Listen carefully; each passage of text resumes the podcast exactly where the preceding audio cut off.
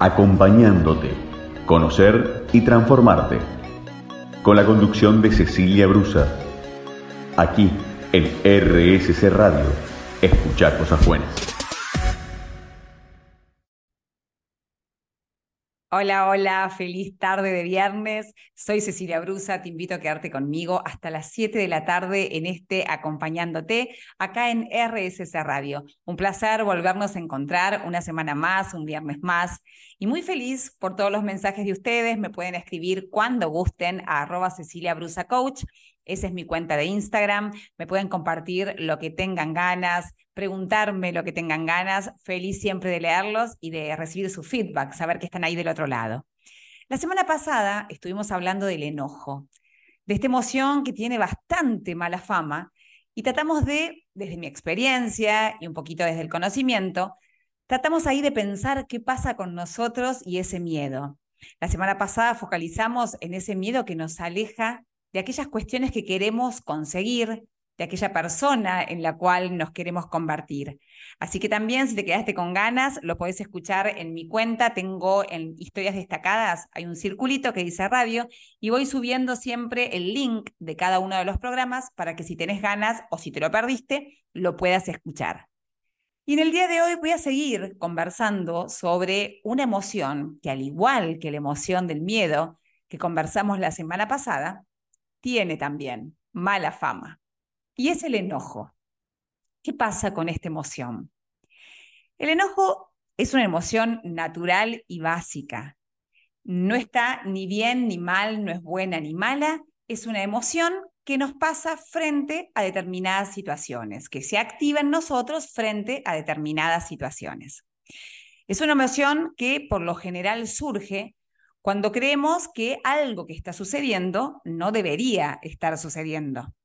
O, por ejemplo, cuando sentimos que alguien o algo está ejerciendo poder sobre nosotros o está transgrediendo nuestros límites.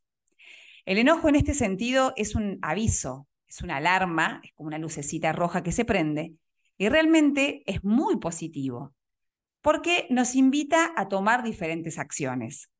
Por ejemplo, podemos reclamar, para intentar reparar y, aprender, pero no es reclamo en el sentido del reproche, sino, por ejemplo, para aprender juntos sobre esto que sucedió. También nos invita a aceptar, nos invita a perdonar. El enojo no está ni bien ni mal. Es parte, como te decía, de la vida, es parte de nuestras emociones. Y es muy interesante esto de pensarlo, por lo menos a mí me sirve, de pensarlo como una lucecita que se enciende y que, al igual que el miedo, nos pone en estado de alerta.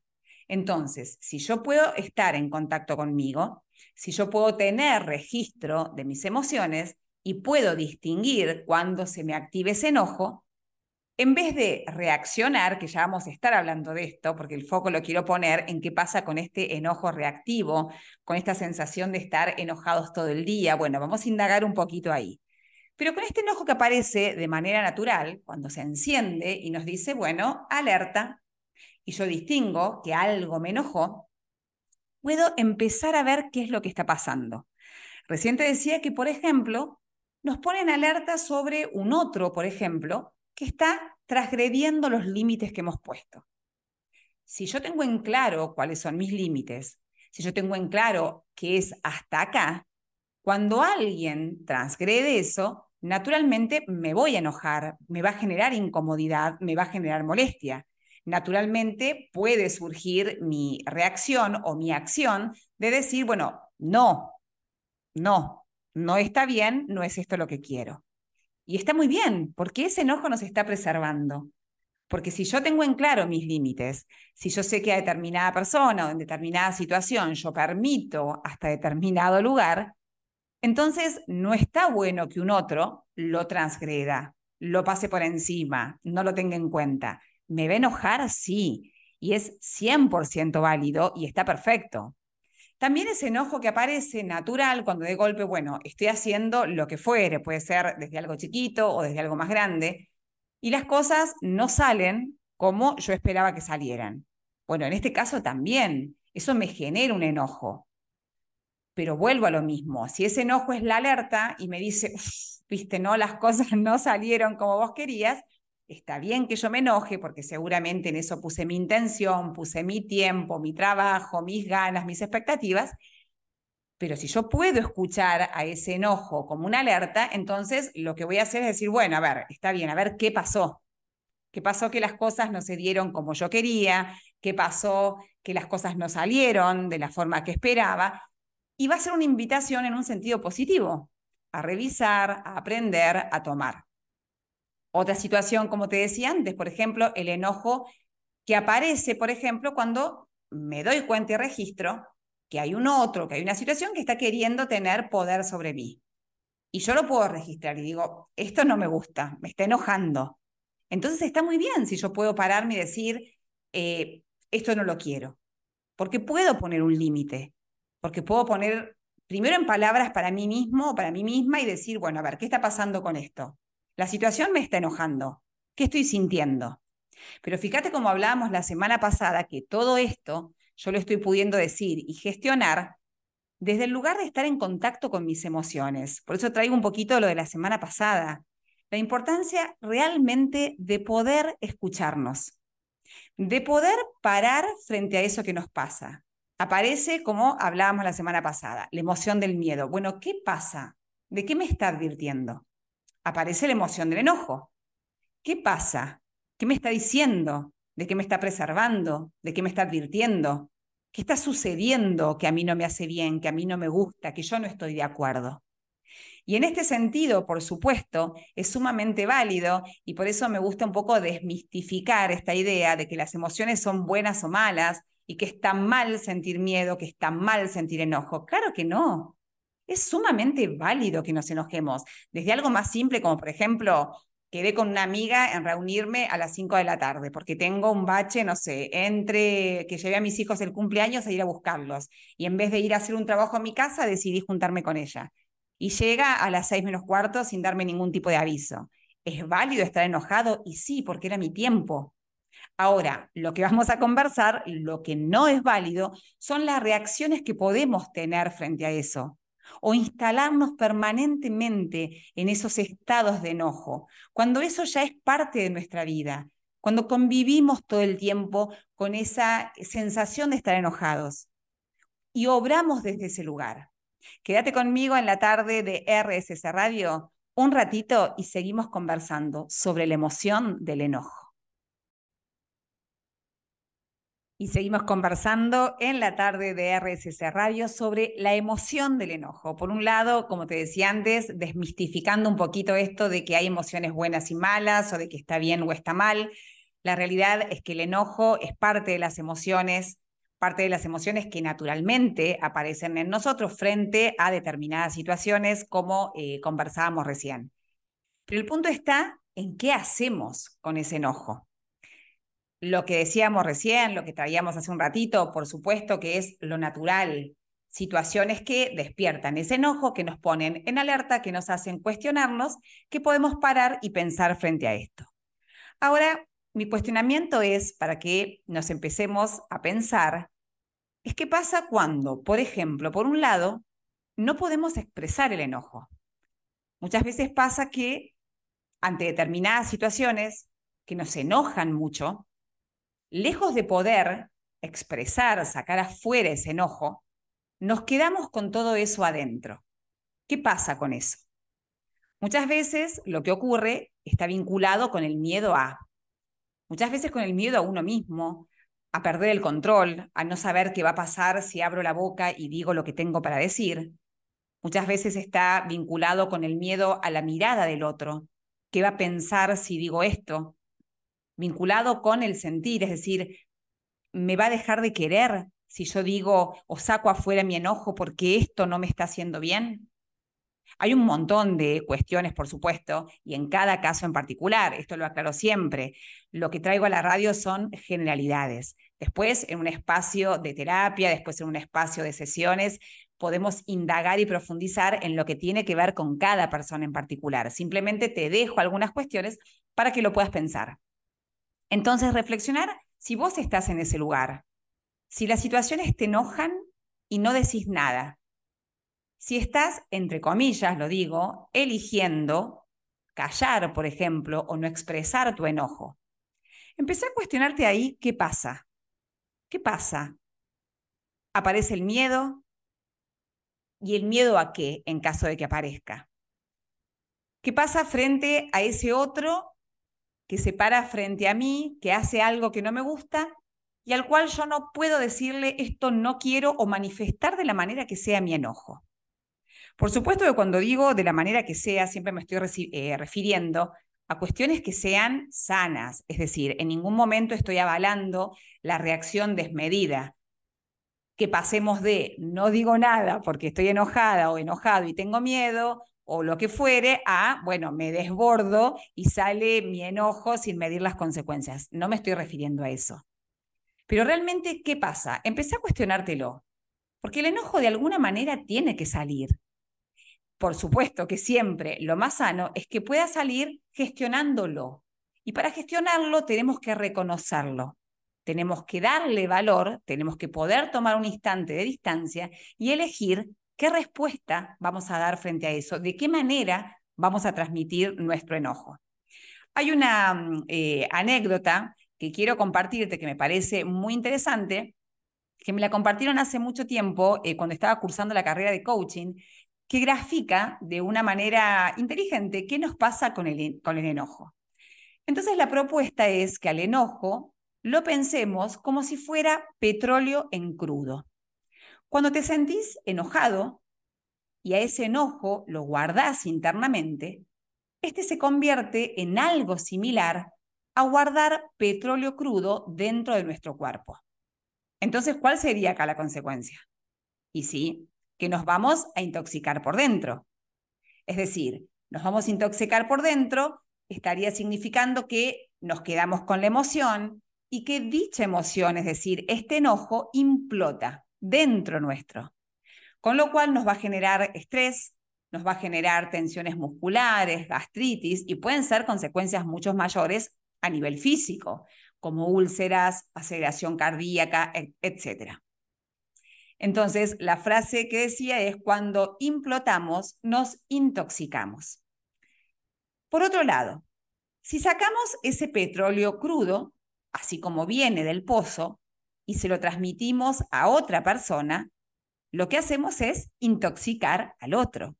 Es decir, cuando nosotros explotamos y sale el petróleo en crudo para todos lados, estamos intoxicando a los demás. Entonces, si no podemos guardarnos el enojo ni dejarlo salir de manera, y entre comillas lo digo, espontánea, ¿qué podemos hacer? Y acá la propuesta es, podemos destilar el petróleo crudo y transformarlo en algún eh, combustible, como por ejemplo gas, gasolina, querosén, aceites. De esta forma sería, al igual que el petróleo, si nuestro enojo puede transformarse, puede servir de estímulo. ¿Para qué? Para conectarnos con los pedidos que necesitamos hacer, las promesas que hubo o que queremos establecer a partir de ese enojo, realizar algún reclamo efectivo, revisar la importancia que le estamos dando a lo sucedido. El ejemplo me parece buenísimo, porque nos está hablando de gestión, es decir, ni hacia adentro, así como está, lo que te decía recién, cuestionate si no sacás ni demostrás tu enojo, ni hacia afuera sin medida, es decir, petróleo en crudo. O nos hacemos mal solamente a nosotros, o le hacemos mal a los demás, incluyéndonos, por supuesto, a nosotros. Poder gestionarlo. Acá viene la pregunta, ¿es fácil? Mm, no lo sé. no puedo decir ni sí ni no, pero te voy a contar un poco en relación a mi persona, porque me considero así como una ex enojona he sido muy enojona, y me ha, llegado, me ha llevado, perdón, gran parte de mi trabajo en terapia, hice muchos años psicoanálisis, y después en las diferentes tipos de terapias holísticas que fui realizando y que sigo realizando en el presente. Ocuparme de este enojo, ocuparme de empezar a ver, bueno, ¿qué pasaba conmigo? ¿Qué pasaba que oscilaba un poco entre estas dos puntas?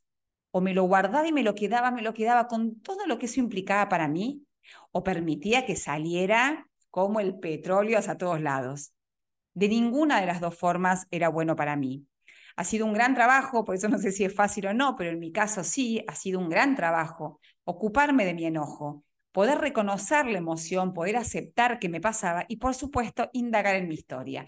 De esto y un poquito más te voy a estar hablando después de escuchar un rato de buena música. Acompañándote, conocer y transformarte. Con la conducción de Cecilia Brusa. Aquí en RSC Radio. Escucha cosas buenas. y seguimos conversando sobre la emoción del enojo. Y como te contaba hace un ratito, en mi caso me considero, no sé cómo decirlo, quizás una ex enojona, porque es algo que ha ido mermando y gradualmente a medida que me fui ocupando y trabajando, como te decía, en diferentes tipos de terapias. Eh, pero bueno, e-, ex enojona en el sentido de que no es que me permito hoy eh, no enojarme, o sea, si pasa algo, como venimos hablando, por supuesto que aparece la emoción del enojo y la puedo registrar y le puedo dar su lugar. Pero viví el enojo de una manera poco saludable para mí y esto me llevó a eh, invertir tiempo, invertir recursos en poder ver qué me estaba pasando frente a esto. Indagué de manera profunda realmente y profundicé en el tema y por supuesto empezaron a aparecer cuestiones que tenían que ver con mi sistema familiar. Crecí en una casa donde el enojo estaba instalado como eh, un habitante más de la casa. Es decir, no estoy hablando del enojo, de la reacción, esto que venimos diciendo, la emoción natural, sino del enojo constante. De ante cualquier situación, no importaba lo que pasara, era válido el enojo. Era válido, en este caso, en la figura de padre-madre. Era válido el enojo ante todo prácticamente y era un convivir permanente con este enojo. Entonces, un poco cuando empecé a indagar en mi historia y empecé a reconocer que este enojo había sido parte de mi vida desde que nací, pude primero y tuve primero que aceptar que ese enojo me acompañó toda la vida y que ese enojo yo lo aprendí. Creo que algo que al menos a mí no me benefició y que intenté durante muchos años fue hacer todo lo contrario. Es decir, si yo había estado en un sistema familiar en el que el enojo era algo constante, bueno, yo no tenía que estar enojada. Entonces negaba la emoción del enojo y negaba además que en mí misma todo eso estaba. La verdad es que con el tiempo me fui dando cuenta que ese no era el camino, porque lejos de, encontrar una salida, lejos de poder conectarme con lo que tenía que ver verdaderamente conmigo, con mi forma de gestionar mi enojo, con mi forma de manifestarlo, hacía que todo se potenciara. En mi caso, negar eso hacía que se potenciara. Entonces, empezó a pasarme situaciones en las que el enojo era una constante, en la que la vida se encargaba de mostrarme situaciones ahí por espejo y decirme, fíjate que no está integrado en tu ser, fíjate que eso sigue estando en vos. Y me pasó estas situaciones de sentir que sin medida, sin tener en cuenta el lugar, sin, sin poder gestionarlo de antemano, sin poder eh, eh, dentro de esa gestión pensar si estaba haciendo mal o no a un otro, el, mi enojo salía. Cuando pude encontrar el camino de integrar el enojo en mí, es decir, darme cuenta que ese enojo era parte mío, que no tenía que pelearme con, e, con ese enojo, que al contrario, yo lo había aprendido, después obviamente el sistema se va modificando, mis papás se fueron modificando, pero yo lo tenía aprendido a eso y estaba instalado como algo que no se cuestionaba. Entonces cuando yo pude verlo y decir, ese enojo también está en mí y negarlo no me está llevando a ningún lado y lo pude tomar, lo pude poner en conciencia, pude hacerme cargo que ese enojo era parte de mi vida la cosa empezó a resultar diferente. Y esto te hablo un proceso de muchos años y de mucho cuestionamiento, ¿no? De indagar en mí, de volver una y otra vez, de empezar a, reconocer por parte, ¿no? Y te dejo las preguntas si te sirve. ¿Qué pasaba en tu casa? ¿Qué pasaba en relación al enojo? ¿Qué hacía tu mamá en relación al enojo? ¿Qué hacía tu papá o las personas adultas que ocupaban esos roles? ¿Qué pasaba cuando eras niño? ¿Qué hacía frente al enojo? cómo te manejabas en relación al enojo, qué pasaba con la mirada de los adultos en relación a vos niño cuando te enojabas. Si empezabas a, si empezás, perdón, a reconocer alguna pauta que tenga que ver con esto dentro de tu familia. ¿Y qué pasa hoy, por supuesto, no? Como te decía antes.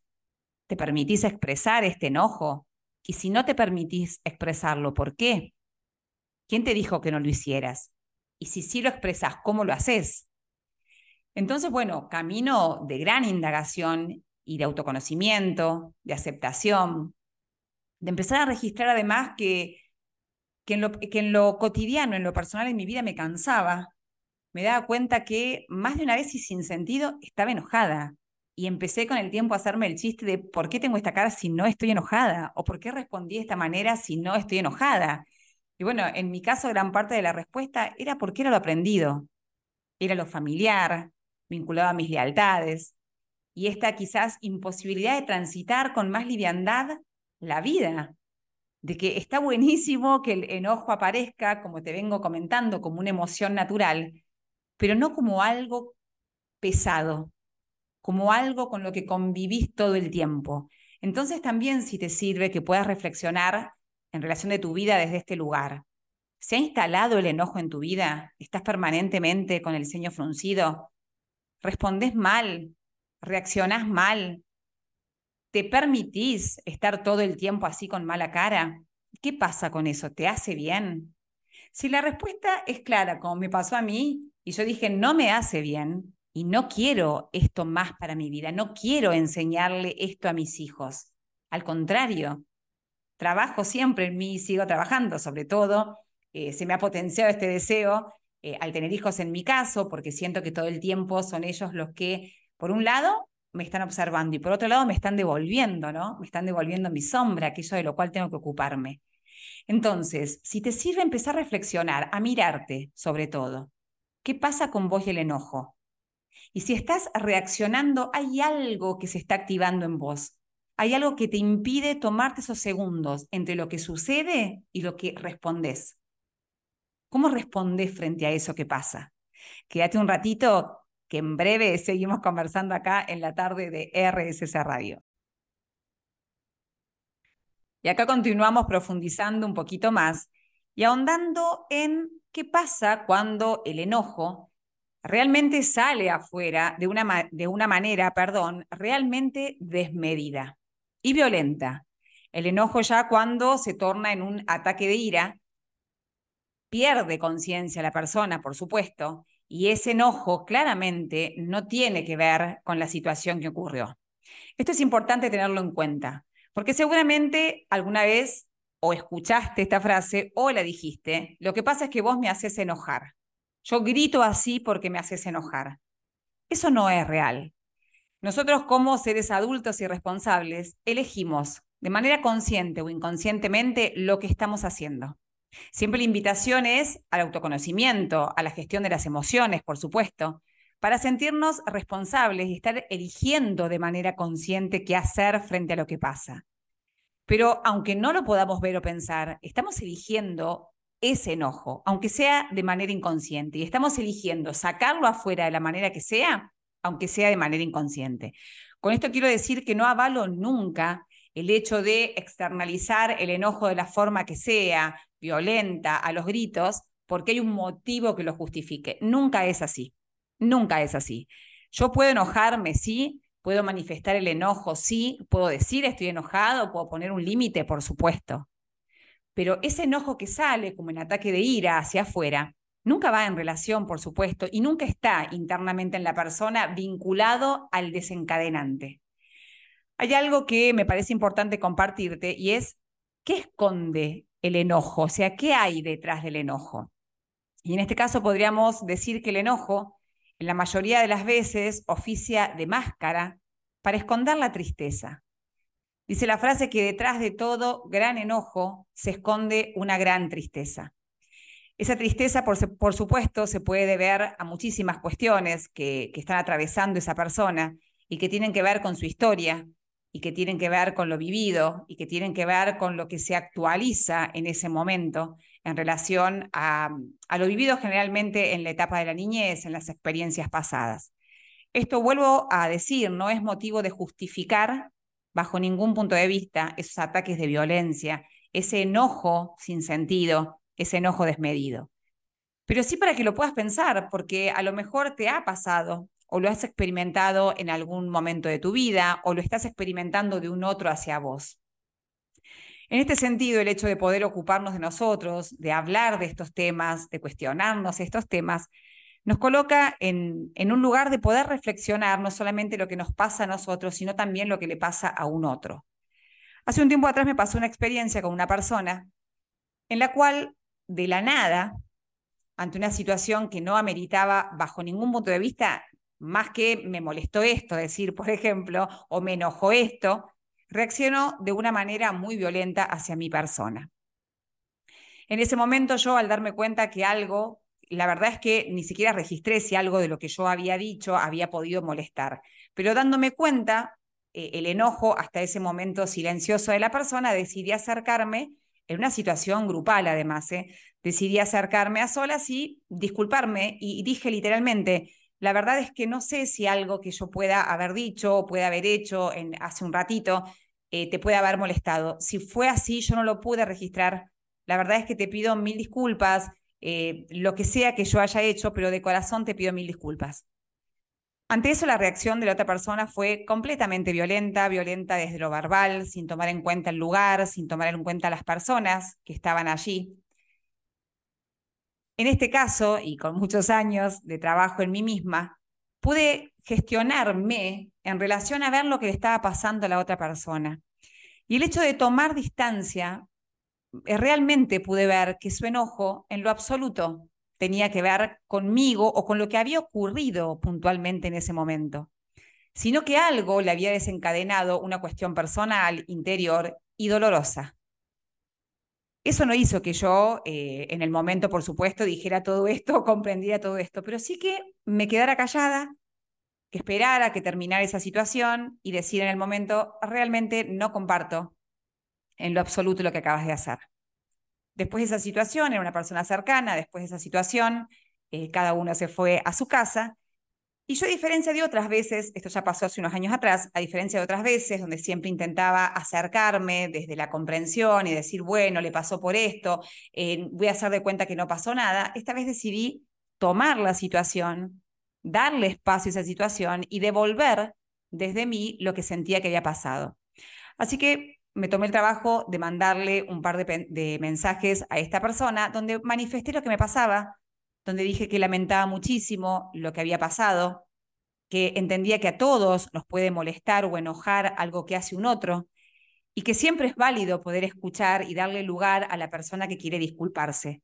Que por supuesto los tiempos de que se nos pase ese enojo eh, o eso que nos afectó son de cada uno pero que en mi caso yo sentía que había hecho lo que tenía que hacer, que era acercarme y pedir disculpas, abrir ese espacio para conversar, si, si quería esa persona compartirme algo en ese momento o quería devolverme algo para que yo pudiera ver en qué me había equivocado. Pero que no podía eh, hacer de cuenta que no pasaba nada, porque realmente había sentido que, incluso delante de otra gente, estaban mis hijos presentes, me había faltado el respeto, había cruzado un límite, el cual no estaba dispuesta a permitir que lo cruzara que me había tratado de una manera que no correspondía y que realmente no lo podía permitir. Que yo podía entender y comprender que ese enojo no tenía que ver conmigo, que ese enojo tenía que ver con él mismo, que ese enojo tenía que ver con sus dolores, con sus cuestiones no resueltas, con lo que le estaba pasando quizás en la vida o con lo que le venía pasando, pasando hace años, pero que realmente yo no estaba dispuesta a tomarlo así como si nada, por supuesto dejaba abierto el espacio para cuando quisiera acercarse, quisiera hablar o lo que fuere, pero que realmente no me hacía cargo de la situación, que la vivía como una situación ajena a mí y que, bueno, ese era mi límite, que cuando pudiera vincularse de otra manera, cuando estuviera dispuesto a conversar conmigo, cuando estuviera dispuesto a mirarse y, por supuesto, modificar esa actitud, con el corazón abierto lo iba a recibir. No recibí respuesta en el momento, pasaron muchos meses y un tiempo después la persona volvió a acercarse de una manera distinta y, la relación pudo continuar de una manera realmente distinta. Con esto quiero decirte que el hecho de que nosotros podamos comprender a un otro, podamos entender que ese ataque de ira y que ese enojo no tiene que ver con nosotros, no implica que no podamos hacer nada o que no podamos poner un límite. El hecho de poder conocer esto, el hecho de poder eh, hablar de estos temas, prepararnos de antemano, realmente es muy bueno y a mí me sirvió muchísimo todo el trabajo que venía haciendo conmigo, porque en ese momento quizás, entre comillas, puede pasarnos como lo normal, iba a decir, o entre comillas, que si una persona eh, nos agrede, bueno, naturalmente agregamos. Pero en ese momento y después de mucho trabajo en mí misma, me di cuenta que no tenía sentido, que simplemente yo estaba oficiando, no sé, de espejo o de lo que fuere para que esa persona sacara en forma de enojo y de ira ese dolor. La verdad es que yo creo que el hecho de, que se presente así, ¿no? El enojo y que salga para afuera de esa manera, es porque, bueno, es menos es menos, ¿cómo te puedo decir? Como socialmente parece que estuviera mejor mostrarnos así con enojo, porque nos hace fuerte, valientes, que mostrar lo que de verdad nos pasa muchas veces, y es que la vida nos duele, o tenemos que pedir ayuda, o cargamos con mochilas muy pesadas, y en vez de hacernos cargo, ir hacia adentro, trabajar en nosotros mismos, vamos por la vida un poco sacándolo hacia afuera, sin, sin medir las consecuencias. Entonces, también reflexionalo si has estado de un lado o del otro, qué pasa con estos ataques de ira y también invitarte a que si lo vivís en una próxima vez, después de escucharme, recuerdes mi historia y que podemos dar un paso hacia atrás, mirar, tomar distancia, no tomarnos las cosas de manera personal y elegir qué hacer. Y muchas veces elegir mirar y decir, está bien, hasta acá llegué, lo conversamos después, oírte de la situación es muchas veces más emocionalmente inteligente que prendernos en esa pelea o subirnos a ese ring. Y así ya va llegando al final este acompañándote en esta tarde de viernes, en la cual hemos estado reflexionando sobre la emoción del enojo, qué pasa cuando este enojo se instala en nuestra vida, ¿Qué pasa cuando este enojo se transforma en ira? ¿Qué pasa cuando este enojo convive con nosotros? ¿Qué pasa cuando este enojo no podemos ponerlo en palabras y queda ahí acumulándose en nosotros mismos?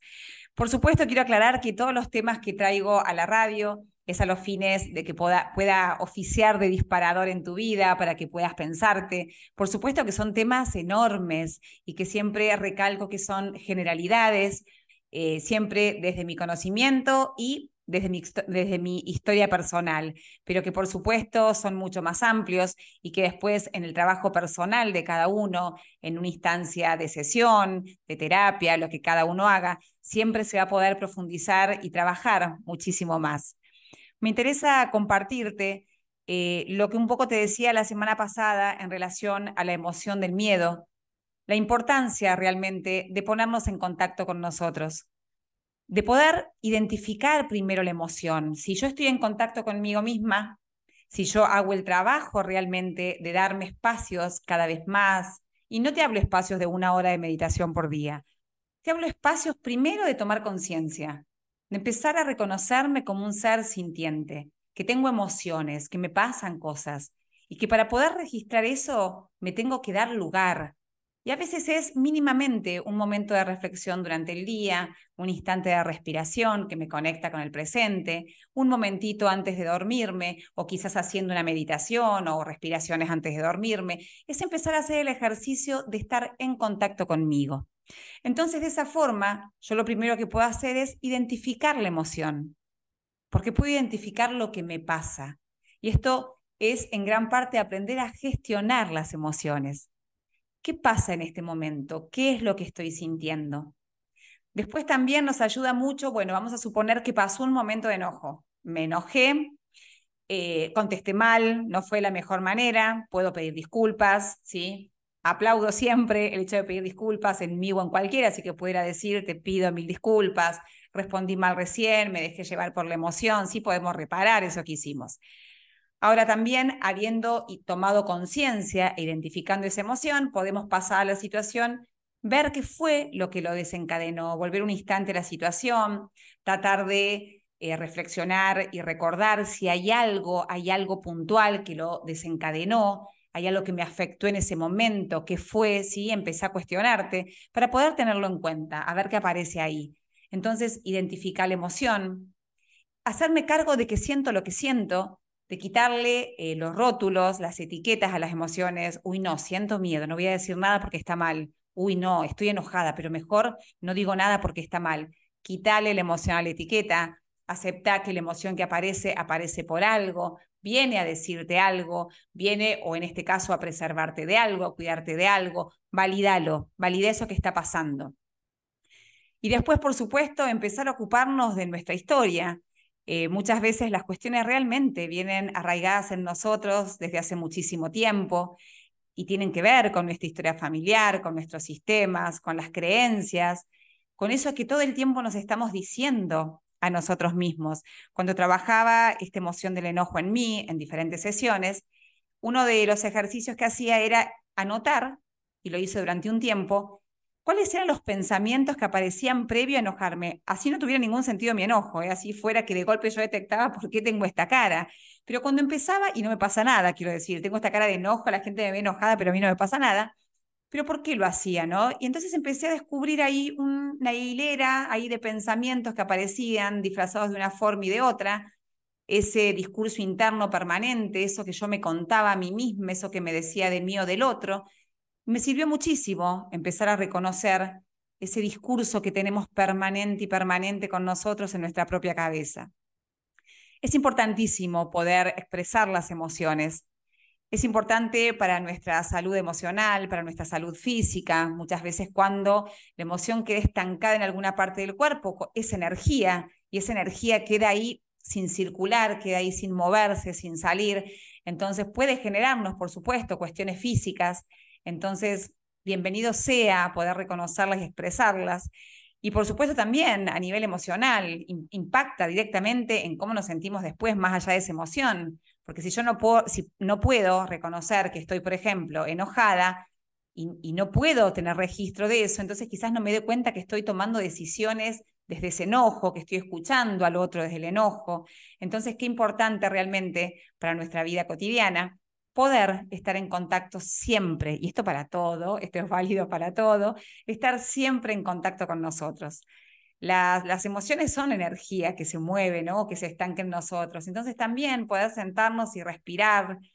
Yo di muchos años clases de yoga, eh, encuentros de meditación, de armonizaciones con cuencos, y muchas veces trabajaba diferentes emociones y vamos guiando ahí, ¿qué pasa? ¿no? ¿Cómo respiro el miedo? ¿Cómo lo saco afuera? ¿Cómo lo visualizo? ¿Cómo lo llevo y lo conduzco y lo, y lo tomo, perdón, iba a decir otra palabra que no era, y cómo lo llevo con la respiración a que salga, que vaya afuera, que se mueva esa energía. Eh, lo mismo con el enojo, sacarlo afuera y sobre todo hacernos cargo, que somos responsables no de las emociones, y las emociones aparecen, por supuesto, pero sí de qué hacemos con eso.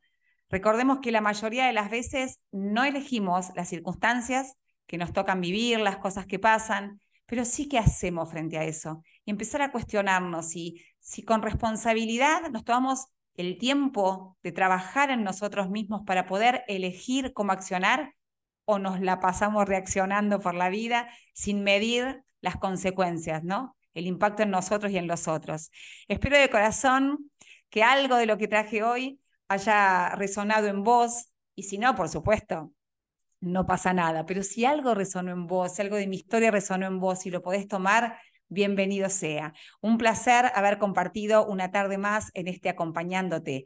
Soy Cecilia Brusa, te deseo el mejor de los fines de semana y nos volvemos a encontrar el próximo viernes a las 6 de la tarde. Chau, chau. Acompañándote, conocer y transformarte. Con la conducción de Cecilia Brusa Aquí, en RSC Radio, escuchar cosas buenas.